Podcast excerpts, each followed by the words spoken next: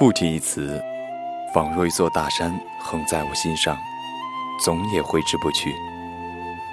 若隐若现中，这座大山上不曾有任何草木，只是一堆石，可它却又是那么的高大，不可轻谈。其实伟大的父爱就在身边，你发现了吗？国馆电台，让文化温暖人心。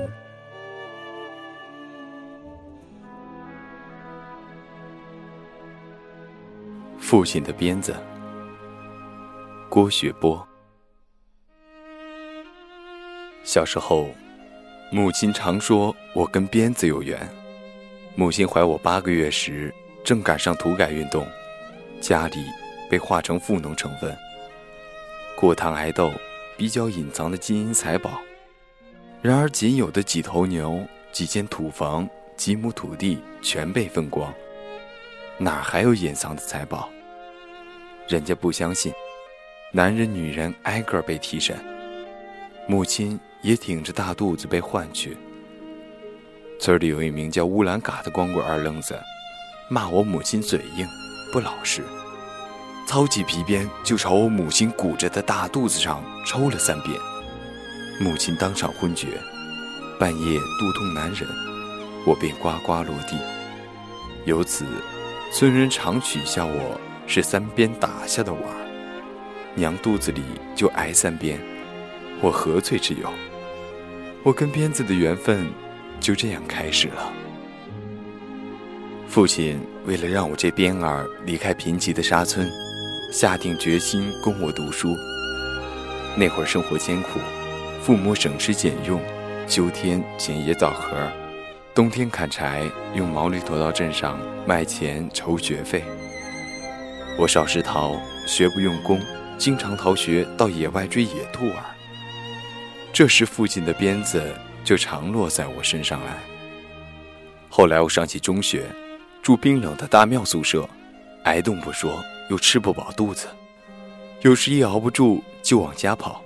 有一次回家，初春时节正赶上村前的那条冰河开河，冰面上流淌着新融化的冰水。变酥软的冰面撑不住人的重量，不小心就会掉进冰窟窿里。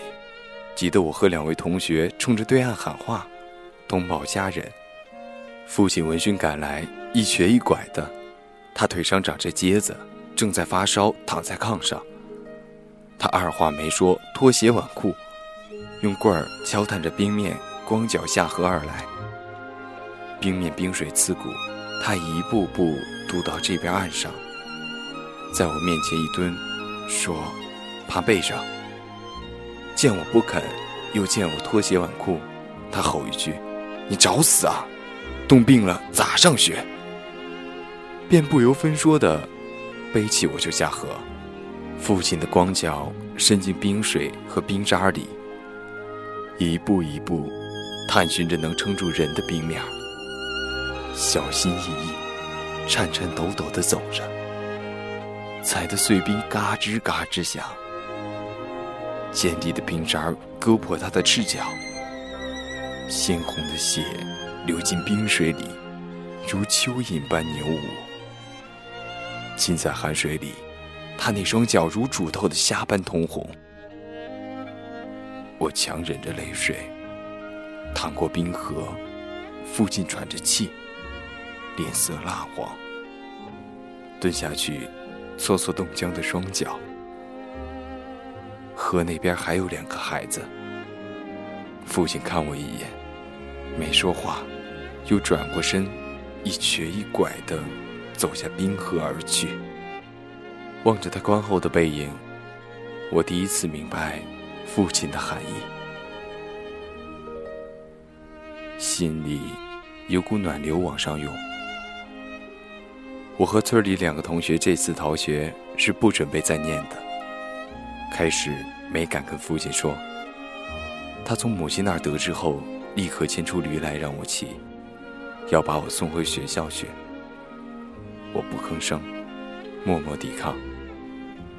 他开始还拿话哄着，这时爷爷也说，孩子不愿意念就算了，正好帮你升工分。父亲仍不松口，望了望远处的沙漠，说让我考虑三天。三天后的早晨，我干脆拿着锄头下地去。在门口套犁杖的父亲拦住我问：“还是不上学？”我点点头。他冷冷地说了一句：“跪下。”惧怕他的威严，我跪下了。他手中的皮鞭就在我身上飞舞起来，劈头盖脸，一边一条血印。母亲跑来要抢他手中的鞭子，被他一巴掌打倒，弟弟妹妹都吓得哭成一团。母亲喊：“傻儿子，快起来跑啊，别傻跪着了。”可我没跑，只是用双手抱住头脸任打。我心想。本已令父亲伤心，让他发泄吧。打够了，他会好受些。后来爷爷过来，夺走了父亲手中的那条如蛇舞般扭动的鞭子，说：“打坏了孩子，学也上不成，工分也挣不上。”半夜，我听到轻轻的抽泣声。炕那头，父亲正用被子蒙着头，低声哭泣。宽宽的肩膀，在被子下面一耸一耸的，我的心猛然一哆嗦，如针刺。我拖着鞭痕累累的身体爬过去，给他跪下了。我轻声对他说：“明天就去上学。”父亲抱起我的头，大声哭起来。这是我长这么大头一次。也是唯一一次见父亲的哭，哭得像个小孩子，哽咽着。第二年，我考取一所国家负责学宿费的中专学校。父亲左看右看那张录取通知书，那张脸笑成了花儿，说我儿终于成了国家的人，国家管了。那天，父亲送我上学时。正好村口碰见那位当年三鞭打我下来的乌兰卡。多年来，他一直孤家寡人，流浪乞讨度日。父亲对他说：“我儿子要去城里读大书了。”那老汉似是想起了什么，端详我一眼，就默默走了，如风中摇摆的一根草。父亲就是这么个人，愿意较心劲儿。我感谢上苍，赐给我这样一位执着而明事理的农民父亲。我更感谢他当年的那顿鞭子。